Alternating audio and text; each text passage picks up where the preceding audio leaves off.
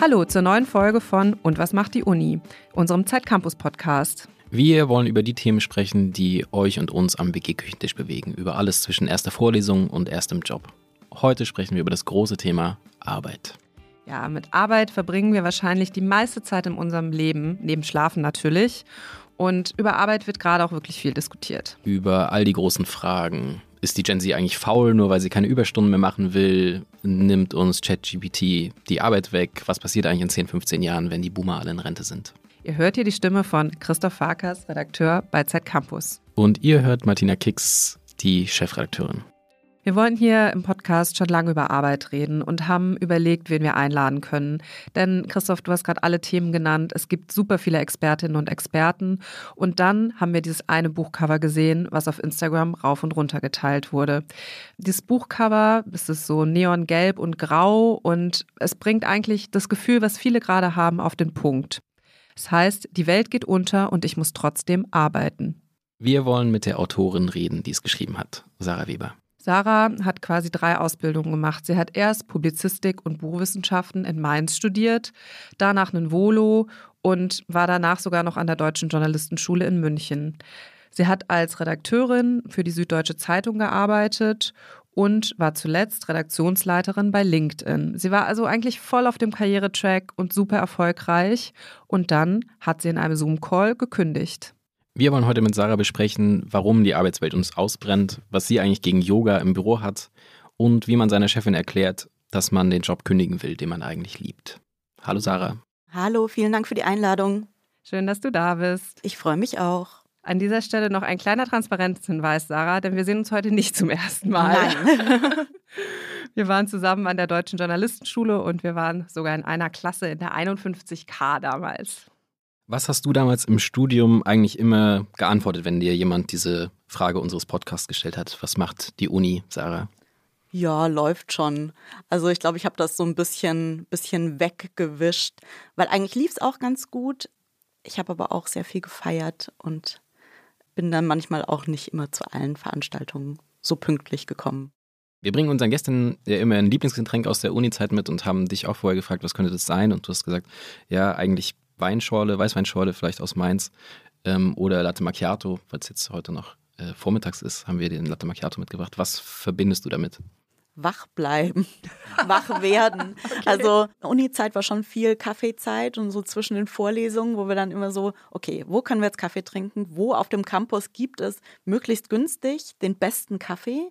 Großes Thema, weil ich habe ja Geistes- und Sozialwissenschaften studiert und da war der Kaffee echt immer richtig schlecht. Mhm. Aber bei den WirtschaftswissenschaftlerInnen, da war der Kaffee vergleichsweise gut und trotzdem vergleichsweise günstig. Und das lag auch praktisch auf dem Campus, so auf, auf der richtigen Hälfte quasi des Campus. Und da hingen wir dann ganz oft da ab, weil halt der Kaffee besser war. Und das war deswegen schon ein großes Thema. Einfach haben wir Zeit zwischen den Vorlesungen, uns den guten Kaffee zu holen, ja oder nein? Mhm. Und Latte Macchiato hat man auch damals schon getrunken? Ja, also heute würde ich eher Cappuccino trinken, aber ich glaube, damals war da noch so, ja, das sieht auch irgendwie cooler aus, weil es in so einem Glas oder einem größeren mhm. Becher ist und so. Ja, voll. Und es hält auch länger vorgefühlt, weil es halt mehr, mehr Masse, mehr Flüssigkeit ist. Also irgendwie war das damals so, so eine Latte Macchiato-Phase, ich weiß auch nicht. Ja, da kriegt man was für sein Geld. Genau.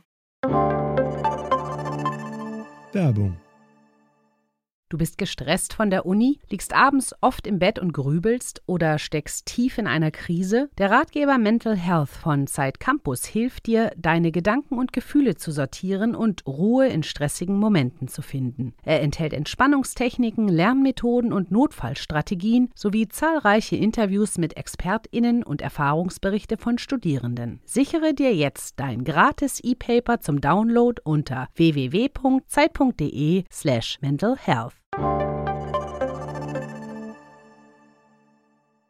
Deine Mutter hat ja damals doch bei dem großen Hugendubel in München am Marienplatz gearbeitet. Genau. Und dein Papa, der hat doch Autos in den USA verkauft. Genau, zuerst Autos und dann Versicherungen. Ich weiß gar nicht mehr genau, wann dieser Shift stattgefunden hat. Und du warst dann ja die erste in deiner Familie, die so richtig an die Uni gegangen ist und studiert hat. War das damals klar, dass du an die Uni gehst oder habt ihr da irgendwie drüber diskutiert, ob du eher eine Ausbildung machst? Also eigentlich war es relativ klar, dass ich auch Lust hatte zu studieren. Ähm, ich habe mir aber trotzdem auch ein paar Ausbildungsberufe angeschaut. Und das hat aber dann alles irgendwie nicht so richtig gepasst. Und irgendwie hatte ich so das Gefühl, mh, hm, ich weiß auch noch gar nicht so ganz genau, wo ich eigentlich hin will. Und war irgendwie noch nicht bereit, mich so auf eine Sache festzulegen. Und man legt sich ja auch nicht zwingend jetzt fürs Leben fest, wenn man eine Ausbildung macht, aber es hat sich damals so angefühlt. Mhm. Was hat dir so vorgeschwebt? Ich habe über eine Buchhandelsausbildung nachgedacht, tatsächlich. Ich habe auch Buchwissenschaft studiert, also das lag irgendwie nahe, aber dann war ich auch so, hm, will ich wirklich zwingend immer im Buchhandel arbeiten oder fände ich nicht auch Verlag interessant oder Journalismus interessant? Und das war dann irgendwie so gefühlt so, hat sich so auf eine Sache zugespitzt und das war mir dann ein bisschen, ja, zu früh, zu konkret, glaube ich. Mhm. Es gibt ja viele, die die Ersten in ihrer Familie sind, die studieren, die sagen, meine Eltern verstehen gar nicht, was ich mache. Das war bei dir wahrscheinlich anders. Wenn deine Mutter auch Buchhändlerin war, hatte sie zu dem Studium ja irgendeine Art von Bezug. Also sie ist tatsächlich keine Buchhändlerin, sondern mhm. sie hat im Buchhandel gearbeitet, mhm. an der Kasse. Also sie ist keine ausgebildete Buchhändlerin. Mhm. Aber trotzdem dachte ich, dass Uni sich gar nicht so weit weg anfühlt, bis ich dann an der Uni war und gemerkt habe, dass es doch nochmal anders läuft, mhm. als ich dachte. Und dass halt ganz viele Dinge, die für andere so selbstverständlich waren, weil sie es irgendwie von älteren Geschwistern oder von, von Eltern oder so mitgekriegt haben, dass ich mich da erstmal total reindenken musste, wie das funktioniert mit den Kursen wählen und auch was Inhalte von einem Studium sind. Also ich war zuerst für Anglistik eingeschrieben, weil ich mir halt dachte, so, da liest man dann halt irgendwie Bücher. Mhm. Und dann habe ich gemerkt, dass das irgendwie nur so ein winzig kleiner Teil des Studiums ist und war so, ja, nee, aber ich habe überhaupt keine Lust auf diese anderen Sachen. Vielleicht passt das ja gar nicht. Also mir war ganz viel nicht klar, was eigentlich die Inhalte sind. Mhm. Und also ich habe neulich so ein TikTok gesehen, das war von einer Österreicherin, die hat so ein bisschen auch darüber gesprochen, was du beschreibst, so ne, als Arbeiterkind das erste Mal an der Uni und man hat fühlt sich eigentlich so chronisch überfordert. Würdest du sagen, dass es damals, also dass du damals schon so ein Bewusstsein dafür hattest? Ich glaube nicht so sehr. Ich habe aber gemerkt, dass es anderen leichter fällt. Also ich habe gemerkt, dass ich manche Sachen einfach so dass ich viel länger brauche, um das zu verstehen und dass ich mich auch ganz oft einfach so ein bisschen dumm gefühlt habe, weil manche Leute wirklich so große Begriffe und so um sich rumgeworfen haben und irgendwelche krassen Sachen gelesen haben und ich war so, keine Ahnung, ich lese halt irgendwelche Romane, die ich spannend finde und äh, habe nicht schon alle Philosophen gelesen und das halt als Schullektüre, was man so liest, aber bin da jetzt nicht so tief drin im Vergleich zu manch anderen. Und das habe ich eher so gemerkt. Das habe ich aber auch schon in der Schule gemerkt, dass da einfach so, was, was die Elternhäuser angeht und so, es einfach einen Unterschied gibt. Und das hat sich dann eher an der Uni fortgesetzt, aber war ein bisschen stärker gemischt als auf dem Gymnasium, an dem ich war. Und deswegen hatte ich eher das Gefühl, dass ich da besser reinpasse ähm, als woanders, aber auch nicht in alle Studienfächer. Und heute gibt es ja so manche Leute, die sich auch schon in ihre Twitter-Bio so Hashtag Arbeiterkind und so schreiben. Würdest du sagen, das ist eher eine positive Entwicklung, weil es auch so diesen, diesen Hintergrund sichtbar macht? Also ich finde generell, dass es gut ist, dass wir anders über Klasse sprechen heutzutage und dass es auch mittlerweile den meisten klar ist, dass es auch ein Diversitätsmerkmal ist und dass es eben nicht nur darum geht, ob man welches Geschlecht man hat oder welche Geschlechteridentität oder ähm, ob man einen Migrationshintergrund hat oder nicht, sondern dass eben Klasse und wie man aufgewachsen ist und wie die eigene Familie auch aufgewachsen ist, zum Teil, das natürlich auch eine Rolle spielt darin, wie man in bestimmten Räumen auftritt. Und ob das jetzt in der Twitter-Bio sein muss oder nicht, würde ich jetzt allen selbst überlassen, aber ich finde es schon gut und wichtig, dass offener darüber geredet wird als früher und dass nicht so ein ja, nicht so eine Sache ist, die man versucht zu verheimlichen, zumindest bei vielen. Und würdest du sagen, du hast eben schon gesagt, du hast auch viel gefeiert und äh, bist nicht immer pünktlich zur Vorlesung gekommen. Du hast mehr Zeit so mit Texte lesen und lernen verbracht oder mehr Zeit mit Weißweinschorle irgendwo in der WG-Küche? Ich glaube, mehr Zeit mit Weißweinschorle. das ist doch Oder gut. zumindest gleich viel. Also ich hatte tatsächlich ein sehr, sehr schönes und lustiges Studium, muss ich sagen, wo auch viel Zeit für, ja, am Rhein sitzen und in Cafés sitzen und Weißwein und Weißweinschorle trinken war. Es war sehr luxuriös und ich habe da natürlich gearbeitet nebenbei. Also ich saß auch nicht die ganze Zeit nur mit der Weißweinschorle auf dem, äh, in der Hand da. Wo hast du gejobbt? Aber ich habe in so einer Marketingfirma gearbeitet ähm, und da irgendwie, ja, hast auch viel mit Texten und so zu tun gehabt. Und das war jetzt nicht super aufregend, aber es war ganz gut bezahlt und Genau, und habe dann halt mehr gearbeitet in den Semestern, wo ich weniger an der Uni war. Ja, und die Zeit, die noch übrig war, mit ich hatte wenig Klausuren, also musste wenig jetzt so hardcore lernen, sondern eher Hausarbeiten schreiben. Das konnte man sich aber halt besser einteilen und das, das hat dann ganz gut funktioniert so. Neun Semester Regelstudienzeit ist ja eine Menge Zeit, um irgendwie auch nachzudenken, was man damit anfangen will. Als jemand, der selber auch diverse Geisteswissenschaften studiert hat, erinnere ich mich noch sehr an dieses total unklare Gefühl, was man jetzt damit macht. Wie sehr hat das dein Studium auch begleitet? Was, was mache ich jetzt eigentlich danach damit? Ja, ich habe da schon immer wieder drüber nachgedacht. Ich habe auch Praktika in verschiedene Richtungen gemacht, vor allem im Journalismus, so bei der Lokalzeitung zu Hause und so. Und habe immer so ein bisschen zwischen zwei Sachen überlegt. Das eine war Journalismus und das andere war Verlag, also Buchverlag. Und dann ging es aber am Ende, hing es eigentlich vom Geld ab, weil die ganzen Praktika und Volontariate in Verlagen waren damals so nicht oder so gut wie nicht bezahlt. Und ich konnte mir das einfach nicht leisten. Also ich konnte mir es einfach nicht leisten, diese Branche auszuprobieren sozusagen, weil ich habe BAföG gekriegt, noch ziemlich viel und ähm, damit ging das schon, aber dann wirklich so gar nicht zu arbeiten oder quasi gar nichts zu kriegen, das war einfach keine Option dann ja auch die meisten Verlage in so einer Stadt wie Berlin oder München. Ja. Ist ja auch utopisch. Also in München konnte ich dann immerhin noch bei meiner Mutter wohnen sozusagen. Das hat ein bisschen geholfen, aber trotzdem, das war halt einfach nicht drin. Und deswegen habe ich mich so zum Journalismus umorientiert, weil ich das Gefühl hatte, in der Verlagsbranche, ich komme da gar nicht rein. Also ich glaube, ich habe mich auch mal für ein paar Praktika beworben, die bezahlt waren und wurde da auch nicht genommen. Also vielleicht auch das. Ich habe mich überhaupt für so viele Praktika und Sachen beworben und Volontariate, für die ich nicht genommen wurde. Also da kann man, glaube ich, Ordner mitfüllen mit, mit Bewerbungen, die nie zurückkamen oder so mit Nee, danke zurückkamen. Aber irgendwie hat sich das dann alles so ergeben, dass ich so in den Journalismus so ein bisschen auch, ja, vielleicht reingerutscht bin und das dann irgendwann so sich nach der, der einzigen validen Option angefühlt hat. Mhm. Wenn du so viele Absagen bekommen hast, was würdest du so im Nachhinein sagen, war, was hat dich dazu bewogen, so weiterzumachen und da dran zu bleiben?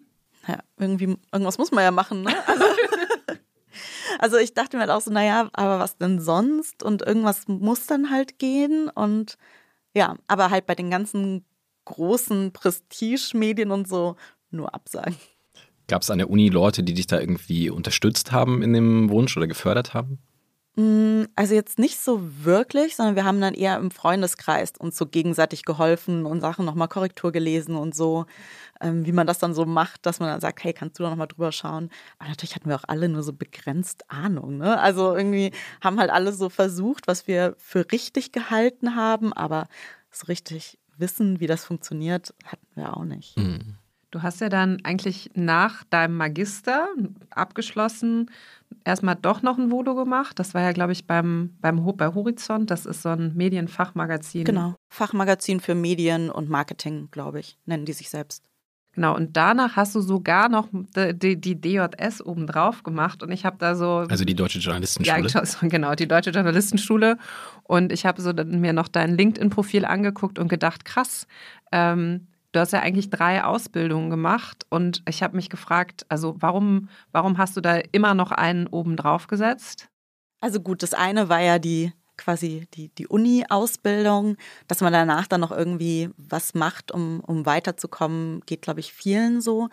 Ich habe dieses Volontariat gemacht bei der Fachzeitschrift, da bin ich quasi so durch ein Praktikum reingerutscht. Das war total super, weil ich auch in Mainz wohnen bleiben konnte. Die waren in Frankfurt und ich bin dann gependelt. Also ich hatte quasi mein soziales Umfeld weiterhin. Das war echt schön und habe dann da zwei Jahre gearbeitet. Das hat auch total viel Spaß gemacht und ich habe da auch viel gelernt. Aber es war halt viel so Learning by Doing. Also so, naja, wir sind in der Redaktion, wir sind nicht so viele Leute, mach du einfach mal. Und ich hatte super gute Redakteure und Redakteurinnen, die mir auch geholfen haben und Texte redigiert haben und mir Ideen durchgegangen sind und so. Aber es war halt eine wöchentliche Produktion. Und es gab dann so, ich glaube, einen Monat an der Akademie für Publizistik in Hamburg, wo man mal so ein bisschen Basics gelernt hat und ein externes Praktikum. Und das habe ich beim Spiegel gemacht, in der Wirtschaftsabteilung, im Wirtschaftsressort. Und da habe ich gemerkt, dass ich einfach super viele Grundlagen noch nicht habe. Und dass, dass mir einfach wirklich noch so ganz viele Basics fehlen, von denen ich das Gefühl hatte, wenn ich irgendwie im Journalismus gut, gut sein will und wenn ich halt auch diese, aus dieser Fachbubble irgendwie raus will, mhm. dann muss ich noch mehr lernen. So, ich kann ganz viel einfach nicht oder mach's so, ja, intuitiv, aber hab's halt nie richtig gelernt. Und deswegen habe ich mich dann nochmal an der DJS beworben. Hatte ich davor auch schon mal auch so eine dieser Absagen-Sachen. Und wurde dann tatsächlich zu diesem Auswahlverfahren eingeladen. Da gibt es so ein zweitägiges Auswahlverfahren, wo man so einen Wissenstest machen muss und so einen Bildertest und was schreiben, was mir unf also was, was, was echt so angsteinflößend für mich war. Ich weiß nicht, Martina, wie das bei dir damals war, aber ich fand das, ich fand das richtig Total schlimm. Gezittert und gebibbert. Oh. Und ich weiß noch, ich saß in deiner, also man durfte immer bei den drei Kandidaten, die reingegangen sind für das Bewerbungsgespräch, vorher mit drin sitzen. Und ich weiß noch, wie ich bei dir saß und total beeindruckt war. Man, sit, man sitzt Ja. dann in so einem auch relativ kleinen Raum, so einer Jury Ja. von neun Leuten oder zwölf Ja. Leuten oder so die gegenüber. und wird alle einfach, krasse Schwergewichte der Medienbranche sind, irgendwelche ChefredakteurInnen und so. Und das ist an sich schon so voll einschüchternd. Total. finde Ich. Aber äh, schön, dass du beeindruckt warst. Ich war, ich war einfach so diese zwei Tage, ich war danach total durch den Wind und wurde dann, wir wurden dann genommen. Und ich hatte aber halt den Eindruck, ich brauchte es einfach, um, ja, um in dem Job gut zu sein und auch die Chance zu haben, aus dieser Fachblase rauszukommen. was dann ja extrem gut vorbereitet auf diesen Job, eben mit der äh, mit dem Studium, mit der Ausbildung, mit der Journalistenschule. Du hast, wenn wir bei LinkedIn richtig gezählt haben, fünf Praktika gemacht mindestens. Äh, Hatte das mit Neugier zu tun oder war das diese Angst, die man auch an der Journalistenschule ja vermittelt bekommt? Ist es so schwer, Jobs zu bekommen? Es war, glaube ich, beides. Und auch so, wenn ich danach frei arbeiten will, und das wusste ich, brauche ich Kontakte Mhm. und brauche Texte, die schon mal veröffentlicht wurden in großen Medien. Und ja, dann, da sind Praktika halt ein guter, guter Einstiegsweg. Also mich interessiert noch einmal, wie blickst du darauf zurück? Weil, also zum Beispiel, wir haben auch eine Kollegin, die hat halt neun Praktika damals gemacht. Und ich denke heute so, das war doch crazy, dass wir irgendwie das Gefühl, oder dass viele so das Gefühl hatten, das muss man halt machen, so weit muss man irgendwie gehen. Ja, das war total crazy. Also, was für ein Irrsinn, oder? Wie viele Praktika wir gemacht Ja. haben, wie viele auch schlecht bezahlte Praktika, zum Teil unbezahlte Praktika viele gemacht haben und ja auch immer noch machen. Also es ist ja auch nicht weg. Und es gibt da so einen Begriff für, über den bin ich in der Recherche für mein Buch gestolpert, und zwar Hoffnungsarbeit. So schlecht bezahlte oder unbezahlte Arbeit in der Hoffnung, dass daraus später ein fester Job wird oder Aufträge, die besser bezahlt sind oder so. Und es ist ja total absurd, wie viel Zeit und Energie wir ja in diese Hoffnung gesteckt haben und in dieses, ich muss das alles machen, nur um später überhaupt die Chance zu haben, vielleicht mitspielen zu dürfen. Ich glaube, ich habe bei den Praktika überall viel gelernt und dass die schon für mich auch zum gewissen Punkt wichtig waren. Aber ich würde mir auch wünschen, dass es einfach anders geht. Gab es so eine zentrale Erkenntnis oder einen Tipp, den du daraus für alle Leute destillieren würdest, wie du irgendwie im Praktikum gut klargekommen bist? Also erstens keine unbezahlten Praktika machen, weil nicht nur die meisten sich das nicht leisten können, aber auch weil diejenigen, die es sich leisten können, damit natürlich auch den Markt verzerren zum gewissen Grad. Also ich würde echt von unbezahlten Praktika total abraten und dann wirklich schauen, dass man Sachen machen darf. Also sich auch wirklich anbieten und mit Ideen, Ideen rankommen und sagen, ich habe Lust, äh, kann ich euch was abnehmen?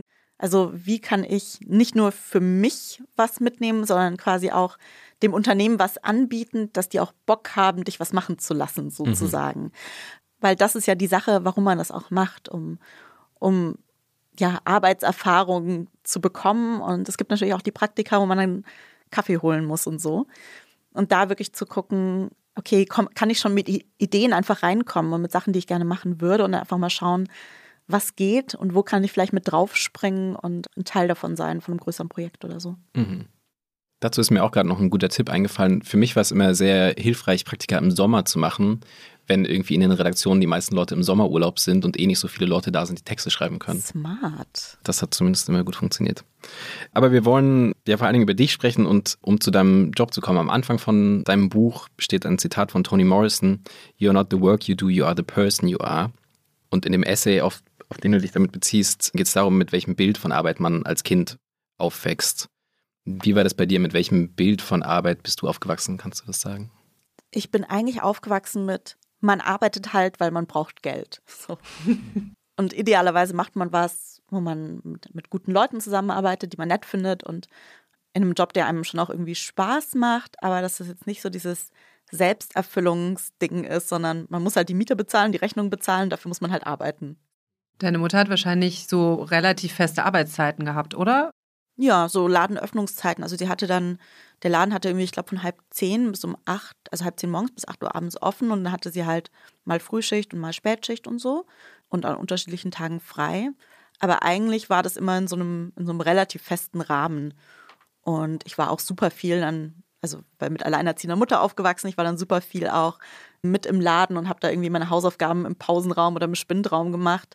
Und es gibt auch heute noch Leute, die kennen mich halt einfach, seit ich fünf war oder so. Die haben mich wirklich so aufwachsen sehen in diesem Laden. Mhm. Was halt auch irgendwie ganz cool ist eigentlich. Hattest du eine Lieblingsecke im Buchladen?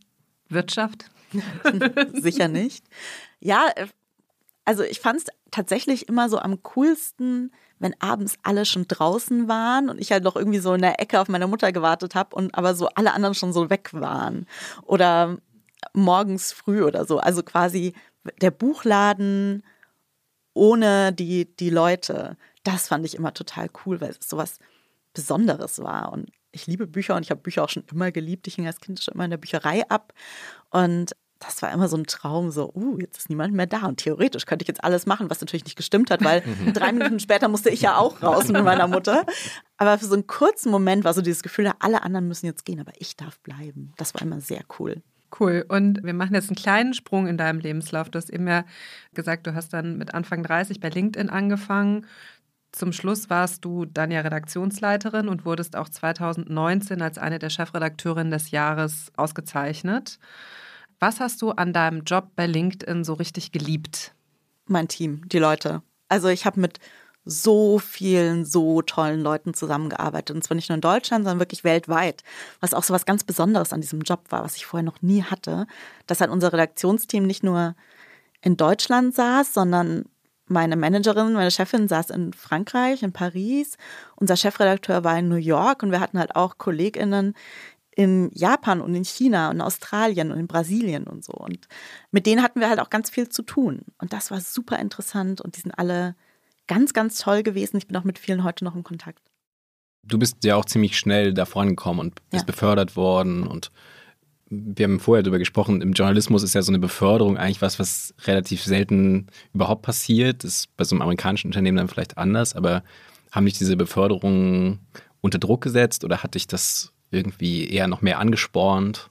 Also jede dieser Beförderungen hatte ich zu dem Zeitpunkt das Gefühl, war verdient, weil ich mich weiterentwickelt habe auf eine Art und Weise und auch weil ich mich weiterentwickeln konnte.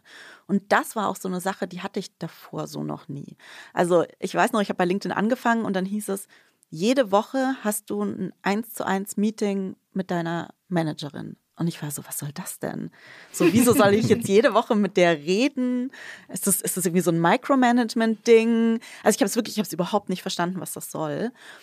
Und dann habe ich irgendwann gemerkt, so, nee, da geht es überhaupt nicht um Micromanagement, sondern da geht es darum zu gucken, wo stehst du gerade, wo willst du hin, wo kann ich dir helfen und ähm, wie kommst du dahin, wo du hin möchtest. Und da ging es auch, einmal im halben Jahr hatten wir wirklich auch so Career Development Gespräche, also wo es wirklich konkret darum ging, wie willst du dich weiterentwickeln? Was sind irgendwie Sachen, die du lernen willst? Was sind Sachen, auf die du dich fokussieren willst? Gibt es irgendwelche Projekte, an denen du arbeiten willst? Und dass wirklich so meine Weiterentwicklung ein Thema und eine Rolle gespielt, ein Thema war, eine Rolle gespielt hat, das hatte ich so davor nicht. Und das fand ich total cool. Und das ist auch wirklich, meine Managerin war dann immer so, wo willst du denn hin? Und wenn du sagst, dass du gerne meinen Job hättest, dann bereite ich dich darauf vor, meinen Job zu übernehmen. Und wenn du sagst, dass du in zwei Jahren gerne in ein anderes Unternehmen wechseln willst und dafür bestimmte Skills brauchst, dann helfe ich dir, dich darauf vorzubereiten. Und das fand ich so ehrlich, weil die meisten Leute heutzutage fangen ja jetzt nicht in einem Unternehmen an und gehen dann Rente, erst recht nicht in so einem Technologiekonzern. Musstest du dich da auch so ein bisschen dran gewöhnen, dass dich jemand so fragt, was willst du eigentlich? Weil das haben wir ja auch nicht gelernt, würde ich jetzt mal so sagen. Ja, total. Und auch, dass es irgendwie keine Falle ist. Also das, ich war am Anfang wirklich, ich war super skeptisch und war wirklich so, was soll das alles? Ja, diese Horrorfrage, wo siehst du dich in fünf Jahren? Ja, da kommt die, die Journalistin raus mit, dem, mit der Skepsis. Ja, total. Ähm, und auf diese, wo siehst du dich in fünf Jahren Frage, hatte ich auch nie eine Antwort. Also ich habe die öfter gestellt gekriegt und ich hatte nie eine Antwort. Ich habe kein einziges Mal. Es war immer nur so, weiß ich auch nicht genau. Überlege ich mir mal. Ich habe mir es nie überlegt. Könnte ich auch heute noch nicht beantworten. Ich finde die Frage auch ganz furchtbar. Aber ja, die, das, ich habe dann halt wirklich irgendwie gemerkt, so, ah nee, das ist, das ist ernst gemeint und da geht es auch wirklich drum, auch einfach ein Verhältnis, ein persönliches Verhältnis auch zu meiner Führungskraft zu haben, sozusagen. Und ich bin auch mit den beiden direkten Chefinnen, die ich quasi dort hatte, immer noch befreundet. Also die waren einfach ein super wichtiger Punkt in meinem Leben. Ich habe ganz viel von denen gelernt und das hatte ich so im, im Journalismus davor sehr selten. Sag mal, in deinem Buch schreibst du dann ja auch, dass du den ganzen Tag in Meetings gesessen hast und irgendwann diese Arbeit deine Freizeit auch aufgefressen hat. Wann hast du gemerkt, dass das, was ja auch das Schöne an der Arbeit ist, irgendwie ja so deine Energie auffrisst? Also gekündigt habe ich in der Pandemie und die kann man da auch nicht rausrechnen. Also ich habe ungefähr ein Jahr nach Pandemiebeginn hier in Deutschland gekündigt und diese Zeit war einfach sau anstrengend, weil auch wir sind ins Homeoffice gezogen und es gab ja nicht so viel, was man machen konnte, weil man irgendwie, irgendwann hat man das Bananenbrot halt gebacken und dann musste man es ja auch erstmal aufessen, bevor man das nächste backen konnte und so. Und es war halt auch, die Nachrichtenlage war sehr turbulent und auch sehr anstrengend. Und ich habe auch ganz viel drauf geschaut, ob es meinem Team gut geht, wo halt auch die unterschiedlichsten Fälle waren von mehrere Kinder, die irgendwie dann zu Hause waren, bis hin zu wohnt alleine in der Wohnung und müssen aufpassen, dass diese Person nicht vereinsamt sozusagen. Also so das, das ganze Spektrum. Und naja, ich habe dann halt einfach gearbeitet, weil was, was hätte ich auch sonst machen sollen so. Und das habe ich gemerkt, dass mir das einfach nicht gut tut. Und dann bin ich aber ja auch nicht alleine. Also es gibt sogar mittlerweile auch einige Studien, die auch zeigen, dass die Anzahl an Meetings zugenommen hat in der Pandemie, dass ja, es schwerer geworden ist für Menschen abzuschalten und halt auch diese Grenze zu ziehen. Also im Homeoffice, ne? Ich hatte noch den Luxus, dass ich ein Arbeitszimmer hatte, wo ich auch die Tür zumachen konnte, wenn ich dann quasi Feierabend hatte. Mhm. Aber trotzdem, man hängt halt in seiner Wohnung ab und dann, ob man jetzt halt irgendwie Netflix schaut oder arbeitet, sieht ja auch erstmal gar nicht so krass unterschiedlich aus. Und ja, das war dann irgendwie so, das hat sich dann so auf, aufaddiert irgendwie. Und irgendwann war dann der Punkt da, wo ich gemerkt habe, so, nee, es funktioniert einfach nicht mehr. Lag das auch so ein bisschen an so Überstunden, die du dann gemacht hast? Also gab es irgendwie so, ich weiß nicht, bei uns im Arbeitsvertrag stehen zum Beispiel 36 Stunden. Hast du dann irgendwie gemerkt, okay, ich arbeite sehr viel mehr oder wie war das? Ja, ich habe schon mehr gearbeitet. Also ich glaube, ich hatte 40 Stunden und bei denen ist es aber meistens nicht geblieben, weil halt auch immer wieder irgendwas passiert ist. Also entweder nachrichtlich oder wir haben halt auch geschaut, wie kriegen, wie schaffen wir es, die Leute möglichst gut zu informieren und dann auch neue Produkte und so. Also einfach neue Formate der Information und ja, dann halt auch viel mehr Meetings, weil Sachen koordiniert werden mussten, weil du nicht einfach mal so schnell diese Absprachen hattest. Und das waren einfach alles sehr viel irgendwann. Also es gab, um das richtig zu verstehen, es gab jetzt nicht diesen einen Kipppunkt oder diesen einen Moment, in dem mir das klar geworden ist, sondern das war wirklich ein Prozess. Über nee, das war echt so ein Prozess und ähm, der sich halt auch immer weiter so verselbstständigt hat. Also ich war dann irgendwann so, na ja, ich bleibe noch bis zum Jahresende und dann war ich so, boah, nee, bis zum Jahresende schaffe ich nicht. Dann bleibe ich noch bis Herbst und dann ist es immer weiter nach vorne gerückt. Und ich war schon vor der Pandemie äh, bei meiner Therapeutin immer und irgendwann hat die zu mir gesagt, na ja, aber wissen Sie, irgendwann kommt so ein Punkt, da kippt's und dann sind sie auch nicht mit zwei Wochen Urlaub wieder okay. Mhm. Und dann war ich so, ja, okay, das ist äh, vielleicht jetzt nicht das Ziel, an diesen Punkt zu kommen. Mhm. Und das war dann so ein bisschen so ein, ja, so ein, so ein, so ein Moment. Aber das war dann auch nicht, dass die das gesagt haben und ich dachte, okay, morgen kündige ich, sondern das war echt so ein Prozess, der sich über Wochen hingezogen hat, weil eigentlich war ja alles gut und eigentlich habe ich den Job ja gerne gemacht. Und das dann irgendwie so auseinander zu addieren zwischen, eigentlich ist vielleicht alles gut, aber es funktioniert für mich halt trotzdem gerade nicht. Mhm. Das war echt schwierig. Wie bist du da vorgegangen? Weil das, was du ja sagst, ne, Superposition, Aufstieg, wie hast du dann für dich das auseinander dividiert? Wie kriegt man das hin? Super viel mit, mit Menschen um mich herum geredet. Also mit, ich glaube, wenn man heute nochmal all meine Freundinnen, meine Familie fragen würde, die wären also, oh mein Gott, das war sau anstrengend, weil wir mussten darüber immer wieder reden. Und ich habe auch gemerkt, wie sich dann wie die Art, wie ich drüber gesprochen habe, sich verändert hat. So, ja, ich überlege, ob ich vielleicht zum Jahresende gehe, hin zu, hm, ich denke drüber nach zu kündigen, vielleicht demnächst, so, ah, ich glaube, ich habe mich da entschieden, dass ich bald kündigen kann. Also so, echt mhm. so immer weiter. Es sind immer weiter weniger Konjunktivkonstruktionen geworden. Ja, ja, genau. Und ja, also ganz viel durchsprechen und dann habe ich mir auch irgendwann das klingt jetzt super blöd, aber so die Ego-Frage gestellt. Die Frage, wie wichtig ist es mir, diesen Titel zu haben. Redaktionsleiterin bei LinkedIn, das klingt natürlich cool und da kann man dann irgendwie, Leute denken dann irgendwie, man ist irgendwie krass oder so. Brauche ich das? So bin ich auch okay ohne. Und das ist ja eigentlich, wenn man ehrlich mit sich ist, zum gewissen Punkt eine Ego-Frage. Also natürlich ist es auch eine finanzielle Frage und all das. Aber wenn man das mal wegnimmt, und das hatte ich noch alles geklärt irgendwie, okay, ich habe noch Ersparnisse und, und so weiter, ich könnte eine Auszeit machen. Und dann aber so bin ich okay damit, einfach auf einer Party zu sagen, dass ich das halt nicht mehr bin. Und habe dann für mich beschlossen, dass ich das glaube, dass ich glaube, dass ich das bin. Äh, wusste ich natürlich auch nicht sicher, ob das stimmt, aber hatte so das Gefühl, ja, es ist okay für mich. Und das hat total geholfen, weil ich mir einfach dachte, okay, wenn mir das nicht so wichtig ist, dann ist das andere auch nicht so schlimm. So, dann kann ich das jetzt auch machen. Und sag mal, also in deinem Buchtitel geht es ja auch so ein bisschen um die Krisen. Die Welt geht unter mhm. und ich muss trotzdem arbeiten. Du hast es ja auch zum Beispiel geschrieben, dass halt so George Floyd wird ermordet. Du siehst diese Videos.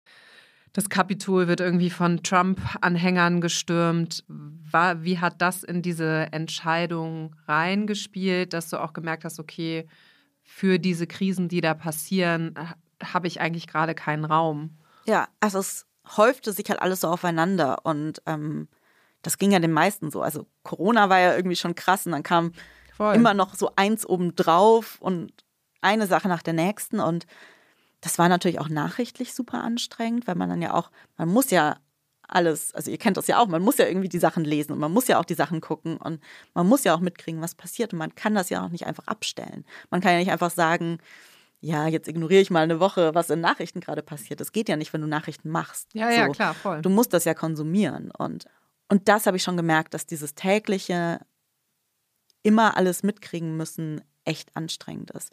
Und der Sturm aufs Kapitol, also ich weiß gar nicht, ob wir das schon so explizit gesagt haben, aber ich bin halb Amerikanerin. Äh, mein Vater, mein Vater ist aus den USA und bin da auch oft. Und dieser Sturm aufs Kapitol war echt so ein krasser Moment, weil es war der letzte Tag meines Weihnachtsurlaubs sozusagen.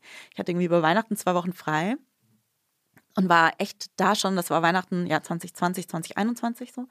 Und ich war da echt schon durch und dachte aber, naja, ich habe zwei Wochen frei und danach habe ich wieder Energie. Und dann am letzten Urlaubstag passierte das. Und ich saß den ganzen Tag und die halbe Nacht irgendwie vorm Fernseher und war wirklich so, was passiert da gerade? Irgendwie, die Demokratie steht irgendwie gefühlt in Flammen, so was ist da los? Und das hat irgendwie all diese Erholung wieder komplett eingerissen. Mhm. Und ich bin dann, ich war echt so, wie soll ich morgen wieder arbeiten? So, wie soll das jetzt funktionieren? Und das war auch so einer Moment, also ein Moment, wo ich echt auch so war, so, wie soll ich morgen wieder arbeiten gehen? Und mit George Floyd natürlich auch so, wie soll ich da jetzt einfach weitermachen? So, keine Ahnung, wie das funktionieren soll. Und dann in einem Meeting über die Wochenplanung reden. Ja, wobei da tatsächlich LinkedIn sehr gut mit umgegangen ist und auch so Freiraum geboten hat und auch wirklich so der CEO das angesprochen hat und so. Also es war tatsächlich auch Thema im Unternehmen, es wurde nicht einfach so totgeschwiegen. Äh, das war gut und wichtig, glaube ich. Aber trotzdem nimmt das das ja nicht weg. Man muss ja trotzdem funktionieren. Genau. Und selbst wenn du halt dann vielleicht einen Tag dir erlaubt ist, weniger zu funktionieren, hast du das ja, ist es ja nicht nach einem Tag weg. Und ja, also ich glaube, das kam dann halt nochmal so auf alles andere drauf und war wirklich so, irgendwann war einfach so, ich kann das gerade gar nicht mehr alles noch irgendwie tragen. So, ich weiß gerade gar nicht mehr, wie ich das noch alles, wie das noch alles funktionieren soll. Und damit war ich aber auch nicht alleine. Nur war ich halt in dieser krass privilegierten und luxuriösen Situation, dass ich halt sagen konnte, naja, dann kündige ich halt und mache erstmal eine Pause und schaue, wie es dann weitergeht. Das können aber ja die meisten nicht. Und das halte ich halt eigentlich auch für das größte Problem, dass man sich das eigentlich leisten können muss, mhm. egal wie es einem gerade geht. Sag mal, du hast ja eben zum Beispiel auch gesagt, du hattest jede Woche One-on-Ones mit deiner Chefin. Wäre das nicht auch eine Möglichkeit gewesen, da mit deiner Chefin drüber zu reden und zu sagen, hey, ich brauche jetzt erstmal ein Sabbatical oder ich gehe in Teilzeit oder so? Das ist, sind wahrscheinlich ja auch Szenarien, die du durchgespielt hast und die viele wahrscheinlich auch durchspielen. Ja, ich habe auch ein Sabbatical angeboten bekommen. Aber ich dachte mir, das ändert ja nichts. Also dann bin ich ein bisschen raus, aber ich bin ja auch im Kopf nicht ganz raus. Also ich wusste auch, ich wollte ja nicht irgendwie jetzt drei Monate auf Weltreise gehen oder so. War ja auch noch Corona, ging ja auch gar nicht. Sondern ich habe einfach gewusst, so, mh, hm, ich muss irgendwie für mich Arbeit neu ordnen. Und daran ändern halt auch drei Monate oder zwei Monate Pause nichts. Sondern hast du halt einen langen Urlaub oder eine lange, längere Zeit, wo du nicht arbeitest, und dann kommst du aber zurück und bist wieder genau in derselben Position, in denselben Strukturen. Und ich habe drüber nachgedacht. Ich habe auch lange und ernsthaft drüber nachgedacht und habe dann gemerkt, so, nee, das reicht irgendwie nicht. Das reicht für mich gerade nicht. Sondern es würde das Ganze irgendwie nur rauszögern und nochmal irgendwie länger strecken oder so. Aber es würde es halt nicht grundlegend für mich lösen. Ich habe total viel mit meiner Chefin auch darüber gesprochen, auch bevor ich gekündigt habe. Und sie war auch, also ich glaube, sie war überrascht vom Zeitpunkt, aber nicht von der Tatsache. Und wir haben auch schon ganz viele Sachen so geändert und geschaut, wie man da irgendwie umstrukturieren kann. Aber manche Sachen lassen sich halt auch einfach nicht ändern. Mhm. So, du mhm. bist dann halt trotzdem in diesem Konstrukt und du hast halt Meetings und du machst halt Nachrichten und so. Und ja, das geht ja nicht weg. Ist dir so von Beginn dieser Kündigungsüberlegungen mit irgendwie der Pandemie von Anfang an immer klar gewesen, dass jetzt nicht nur dein individuelles Sarah Weber-Problem, sondern das ist irgendwie ein kollektives, gesellschaftliches Ding, dieses Gefühl der Ausgebranntheit, diese Parallelität auch von Krisen und von, also von Weltkrisen und Jobkrisen? Ich glaube, mir war klar, dass es ganz vielen auch so geht, aber ich dachte, was bei mir ist, kann nicht Teil davon sein, weil ich ja eigentlich einen guten Job habe. Und ich ja jetzt nicht irgendwie in der Pflege arbeite oder in der Kita oder an der Supermarktkasse oder so und keine Kinder zu Hause habe. Und ne, also irgendwie so all diese Faktoren, wo wir auch wissen, dass die nochmal für extra Stress gesorgt haben, weil Leute halt in systemrelevanten Jobs gearbeitet haben und weil Leute Sorgeverantwortung haben und so. Und das hatte ich ja nicht. Nicht, oder zumindest nicht in diesem Maße. Also ja, Journalismus ist auch systemrelevant zu einem gewissen Grad, aber eigentlich hatte ich es ja total bequem und deswegen habe ich das so entkoppelt und war so, naja, das ist jetzt mein Problem. Mhm. Und aber, dass andere Leute total fertig sind, ist ja voll verständlich. Und ich glaube, das habe ich erst im Nachhinein gecheckt, dass so eine Krise ja uns alle trifft und dass wir auch alle unterschiedlich darauf reagieren, auch alle ein Recht haben darauf, mhm. auf unsere Art und Weise darauf zu reagieren. Und dass das natürlich nicht nur mein Privatproblem war, aber in dem Moment war ich so, naja, gut, das liegt halt an mir. So. Und wenn ich das für mich nicht lösen kann, dann liegt das auch an mir. Mhm. In deinem Buch schreibst du ja zum Beispiel auch, da wirfst du einen Blick in die USA und sprichst über die Great Resignation. Das hat ja, also das war ja auch im Grunde eine große Kündigungswelle nach der Pandemie. Ähm, in Deutschland wurde ja auch viel über Quiet Quitting oh, ja. diskutiert. Und würdest du sagen, weil du hast ja so einen sehr globalen Blick auch auf Arbeit, dass sich, dass sich da gerade was verändert, was sehr grundlegend ist? Ja, auf jeden Fall. Also zum einen, diese Pandemie war ja so ein Sowas hatten wir in unserer Generation ja noch nie, dass sich von uns allen der Alltag so mehr oder weniger von einem Tag auf den anderen oder von einer Woche auf die andere grundlegend verändert hat und wir nicht mehr so leben konnten wie davor.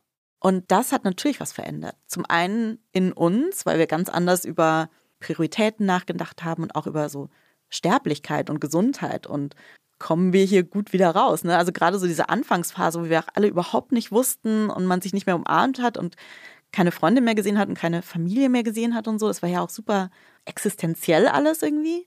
Und dann aber natürlich auch die Veränderungen, die wir gesehen haben. Also so, dass systemrelevante Berufe auf einmal, also die sind ja sowieso wichtig, deswegen sind sie systemrelevant, aber nochmal eine andere Bedeutung gekriegt haben und gleichzeitig irgendwie gefährlicher geworden sind und Leute noch mehr gearbeitet haben, so um alles aufrechtzuerhalten und dass andere ins Homeoffice gezogen sind, auch in Unternehmen, wo man gesagt hat, also bei uns niemals, das geht ja gar nicht, das ist gar nicht möglich. Und dass die Arbeitswelt einfach sehr schnell viel flexibler geworden ist. Auf eine Art und Weise, wie wir es alle überhaupt nicht erwartet hätten, dass sowas überhaupt gehen würde.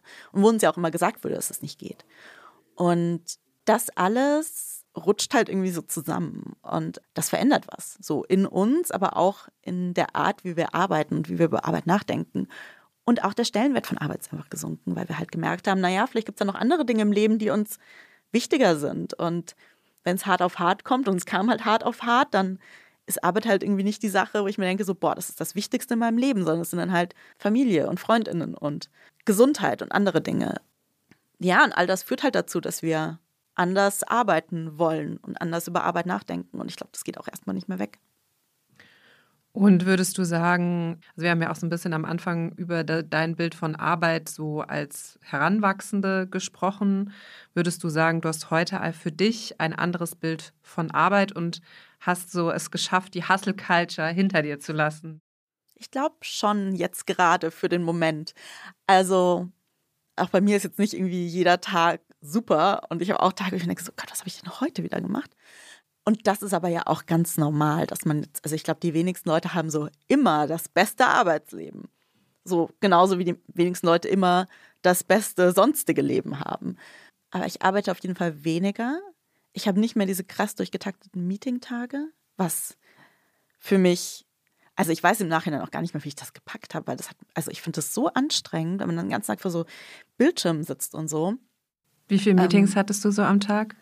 Also ich hatte Tage, wo ich quasi von, weiß ich nicht, 10 Uhr morgens oder halb 10 morgens bis um 6 oder 7 abends mehr oder weniger die ganze Zeit Meetings hatte und manchmal auch so, ah, ich verbringe die erste halbe Stunde in dem einen Meeting und dann muss ich gehen, weil dann habe ich das zweite Meeting, das dann so ja. eigentlich anfängt, während das andere noch läuft. Also das waren so die krassesten Tage, wo man sich dann wirklich überlegt, wann schaffe ich es, zwischendurch schnell mal was zu essen oder aufs Klo zu gehen? Kann ich bei dem einen Meeting zwischendurch mal zehn Minuten die Kamera ausmachen und essen? So. Das mache ich nicht mehr. Also das, das mache ich einfach nicht mehr. Das ist auch gut. Das, also so würde ich auch allen anderen raten, wer solche Tage hat, mal anzuklopfen bei den Vorgesetzten zu sagen, hallo, das ist nicht gut, das ist nicht gesund, das sollte man nicht so machen. Kam aber natürlich auch viel davon, dass halt wir alle nicht genau wussten, wie das jetzt funktioniert mit diesem Homeoffice und Meetings und ne. Und die Reaktion erstmal war noch mehr Meetings. Und ich arbeite selbstbestimmter. Und das ist natürlich auch insofern ganz gut, weil man sich halt aussuchen kann, wie viel Energie habe ich heute, wenn ich keine Deadline habe oder was, was jetzt wahnsinnig drängt und ich merke so, boah, heute ist einfach nicht gut, dass man dann auch mal sagen kann, dann mache ich heute halt auch nur so das Nötigste und morgen geht es dann wieder und dann mache ich morgen halt mehr.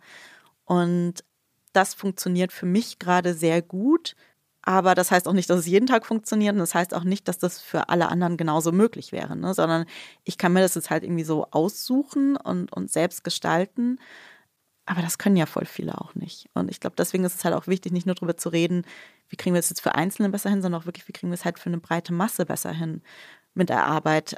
Ja, damit Leute halt nicht kaputt sind und ausbrennen und krank werden. Wir haben am Anfang einmal darüber gesprochen, oder du hast gesagt, dass ja das Szenario bei unseren Eltern oft noch war, man hat halt diesen einen Job und dann haben wir bis der Rente. Und dadurch, dass es jetzt statistisch so ist, dass wir alle drei, vier Jahre, glaube ich, den Job wechseln, würde mich noch einmal so eine How-to-Kündigung.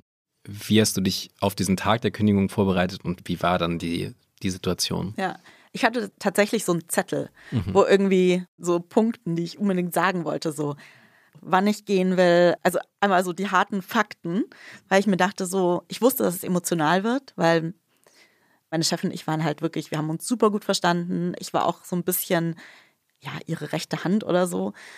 Und ich wusste, dass es sie treffen wird. Also erstens, dass natürlich jemand geht und sie sich darum kümmern muss, was das bedeutet. Mhm. Aber auch, dass wir uns halt persönlich sehr mögen. Und deswegen war es für mich wichtig, das einfach auf dem Zettel zu haben. Und sie auch so ein bisschen vorzuwarnen. Also ich habe halt auch gesagt, so, hey, es gibt irgendwie eine Sache, über die ich reden möchte. So. Und habe also, also ich habe nicht geschrieben, so, nicht so ein Meeting betreff Kündigung oder so, davon würde ich auch abraten. Aber ich habe auch versucht, davor, in den zwei, drei Wochen davor, immer schon so ein bisschen so Hinweise zu verteilen und so ein bisschen vage über die mhm. Zukunft. Also so, ich dachte, ich habe es irgendwie schon so ein bisschen drauf vorbereitet. Ich habe danach gemerkt, habe ich nicht wirklich gut, aber aber für mich war das total hilfreich, wirklich so einen Zettel zu haben, wo einfach die wichtigsten Sachen drauf standen, die ich unbedingt sagen will. Und wenn es gegangen wäre, hätte ich das Ganze auch lieber persönlich gemacht. Aber Hochphase der Pandemie in zwei verschiedenen Ländern, so, es war einfach keine Option. Und was ich auch hatte, war schon so ein Kommunikationsplan, weil, also ich wusste halt, erstmal muss ich meiner direkten Managerin reden, dann geht es unseren Chefredakteur und dann, wenn es da quasi durch ist, muss ich das ja auch meinem Team mitteilen, müssen wir schauen, wer die Nachfolge übernimmt und so weiter. Und ich hatte schon so ein bisschen überlegt, was sind die nächsten Schritte, wann kann ich mit wem reden, was macht Sinn, auch mit irgendwie, wir hatten so ein großes Projekt, das dann auch lief und ich so, naja, ich kann dir jetzt nicht zwei Tage bevor dieses Projekt fällig ist, mhm. wenn alle im super Stress sind, auch noch sagen, dass ich kündige, das ist ja super, super frustrierend, so, also wie kriegen wir das damit so geregelt, hat das schon so ein bisschen ausgearbeitet, um ihr halt auch diese Arbeit so ein bisschen abzunehmen.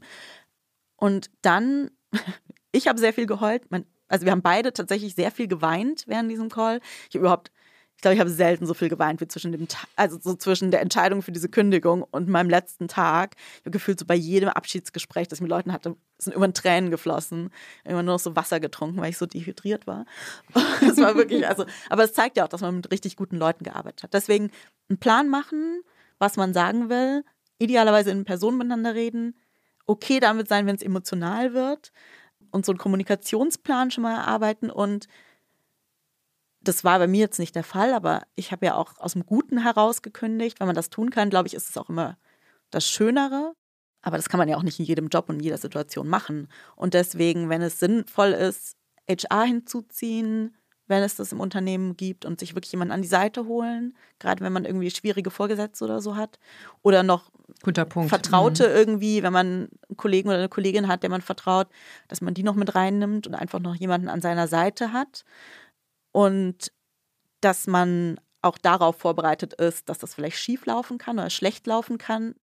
Dass man das aber auch nicht, also ich glaube, es ist auch nicht sinnvoll, sowas so als Abrechnung dann noch so den Leuten so alles ins Gesicht zu knallen, was man schon immer mal sagen wollte. Vor allem, weil man ja in Deutschland jetzt auch nicht kündigt und danach am nächsten Tag nicht mehr zur Arbeit kommt in den meisten Fällen, sondern ja auch noch eine Weile irgendwie, keine Ahnung, je nach Kündigungsfrist, ein paar Wochen oder so in dem Job weiterarbeitet. Also auch versuchen, da möglichst gut rauszukommen, weil man sich selbst auch sonst nochmal schwieriger macht. Aus Interviews in der Vergangenheit habe ich so eine Erinnerung, dass Expertinnen immer sehr uneinig sind in der Frage, inwieweit man wissen sollte, was man danach macht. Also es gibt die, die sagen, du musst dir auf jeden Fall vor der Kündigung das schon genau zurechtlegen und am besten schon einen Businessplan haben für deine Tätigkeit als freie Journalistin oder was weiß ich, bis zu, nee, mach das erstmal und dann kannst du dann nachher immer noch schauen, was würdest du sagen und wie war das bei dir? Also ich hatte überhaupt keinen Plan. Ich, da, mein einziger Plan war, ich brauche eine Pause hm. und ich bin überhaupt nicht in der Lage, über irgendwas nachzudenken, weil ich es gerade überhaupt nicht kann. Deswegen war mein Plan so zu gucken, wie lange habe ich Geld, wie, wie läuft das alles, wie finanziere ich mir das, so. Aber ich glaube, sonst kommt es darauf an, warum kündigt man denn? Also kündigt man, weil man sich selbstständig machen will und dafür einen Plan hat, dann macht es total Sinn, vorher schon einen Plan zu machen. Kündigt man, weil man einen neuen Job angefangen hat, dann hat man den Plan ja auch schon. Kündigt man, weil man einfach merkt, ich kann gerade nicht mehr, dann würde ich auch wirklich sagen, keinen Plan machen.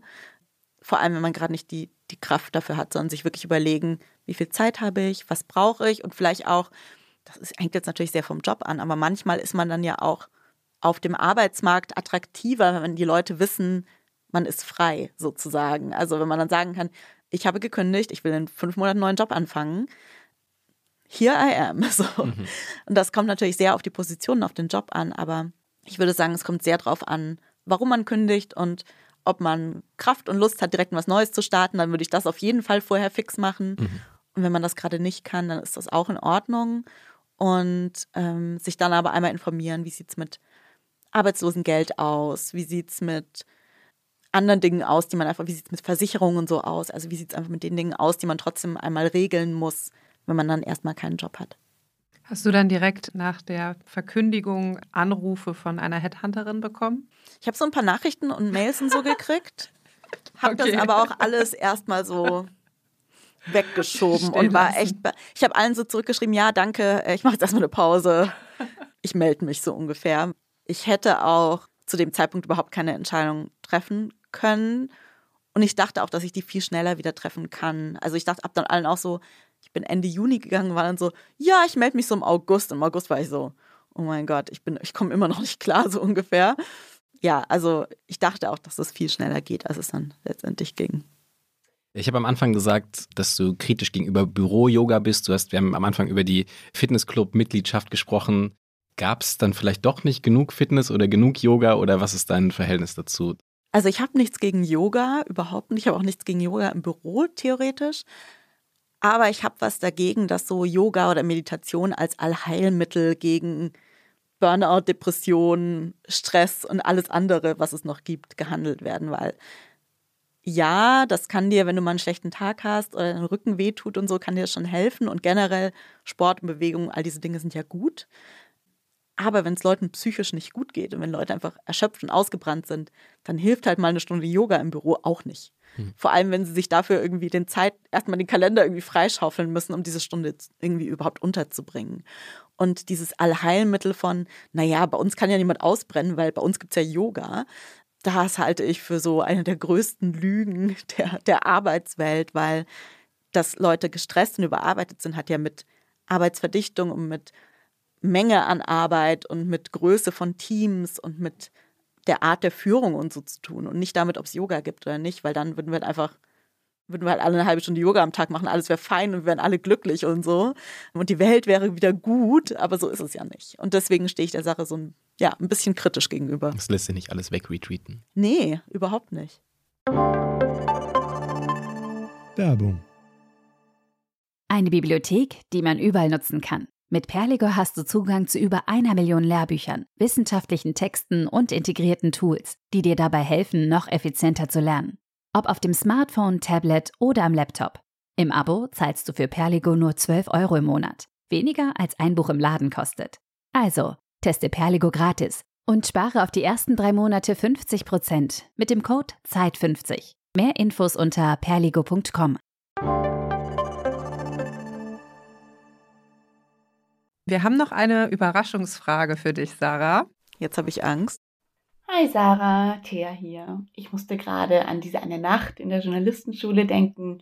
Du erinnerst dich bestimmt noch, als wir unseren ersten Fernsehbeitrag geschnitten haben, damals über diese beiden Jungs mit der Gitarre.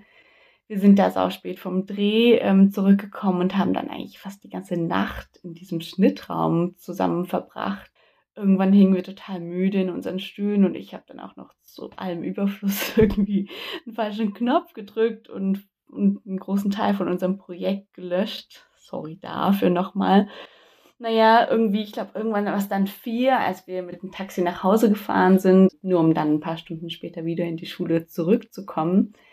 Und irgendwie war es ja schon auch witzig, weil wir waren jetzt zu zweit und wir hatten schon auch Spaß, aber im Nachhinein frage ich mich eigentlich schon auch, warum wir damals bereit waren, sowas zu machen. Und ich glaube, wir haben schon so den Eindruck gehabt, dass das so sein muss, dass man das von uns erwartet, wenn wir eine Sache lieben, dass wir dann eben auch alles geben, ohne Rücksicht auf unsere körperlichen Ressourcen. Und ja, ich wollte dich einfach mal fragen, wie du das eigentlich heute siehst, so mit ein bisschen Abstand und auch nach deiner Buchrecherche.